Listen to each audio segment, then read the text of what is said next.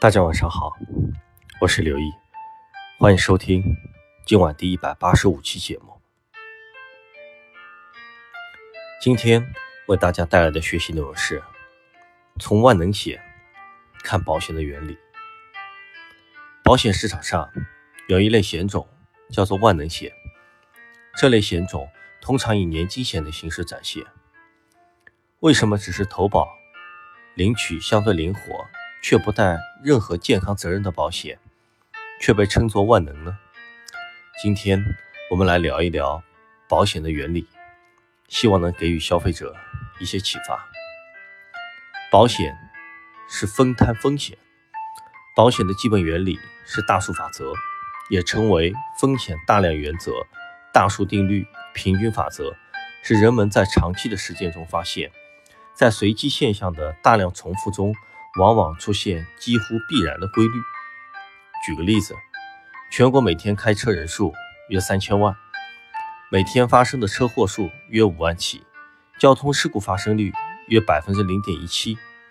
那么，对于每个司机上来说，每次上路都有百分之零点一七的概率会发生车祸。这是一个很小的数值，很多司机一辈子都遇不上车祸。但是，一旦遇到，就可能造成很大的财产损失。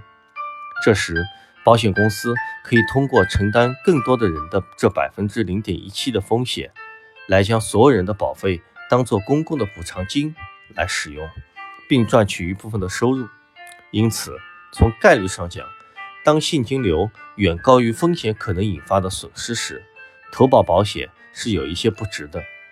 就好比有人给自家小轿车。投保盗抢险，却不会给自家儿童学步车投保。但当损失无法承受且发生概率较低时，保险则常常是抵挡风险的守护神。什么都保，就会失去保险的杠杆作用。了解了风险的风向原则以后，我们看一看保险的杠杆作用。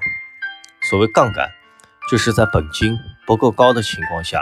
创造相对较高的价值，好比人身保险中的重疾险，消费者投保年交保费几千元，保额却可以高达几十万；换作寿险，同样保额可能保费下降到了一千元上下；换作意外险，可能保费下降到了几百元。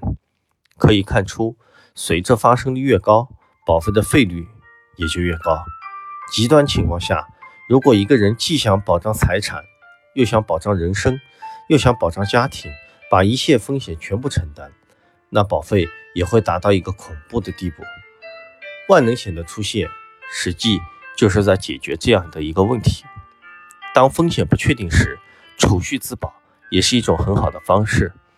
而万能险既有一定的鼓励储蓄、半强制储蓄的作用，又可在一定时间后灵活支取，还能实现增值。实现对储蓄自保的完美替代，保险的组合听起来很美，感觉万能险确实有了一种万能的感觉。但是，万能险本身依然有着零杠杆、交多少赔多少的缺陷。对于尚处于收入较低的年轻年龄段的消费者来说，一旦发生财务损失较大的风险，万能险其实是满足不了损失补偿的。因此，保险产品组合。就成了保险规划最主要的内容。医疗险、意外险、人寿保险、重疾险、年金险五类类型各有利弊。医疗险适合家中有一定积蓄的中青年消费者，但不一定适合老年消费者，因为老年消费者医疗险保费高且随时可能中断。意外险则适合高年龄段和低年龄段，意外发生后可以有经济来源。寿险相对适合已婚家庭，投保一份寿险可以防范任何原因导致自己身故全残、失去收入后的财务危机。但对于生活安稳健康、有大量积蓄的消费者来说，略显鸡肋。年金险适合月光族，用半强制储蓄的形式将保费交给保险公司管理，到了自己缺钱的年龄可以领出来用，但因其缴费规则过于严格。年金险并不适合已有储蓄习惯的消费者，重疾险则适合各个年龄段。但也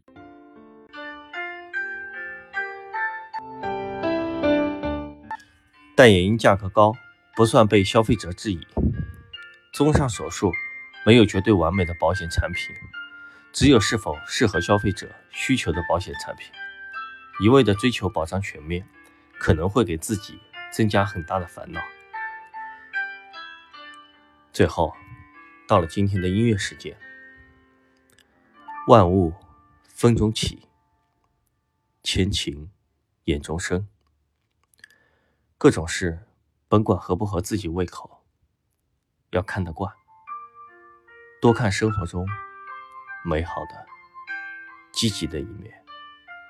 看人，也多看别人的长处、好处。你眼里总是绿叶红花，心中则会传刮怡人春风。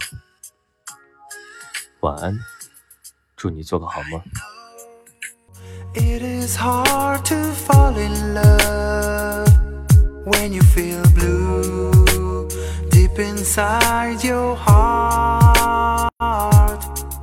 I'm sure you got so much love.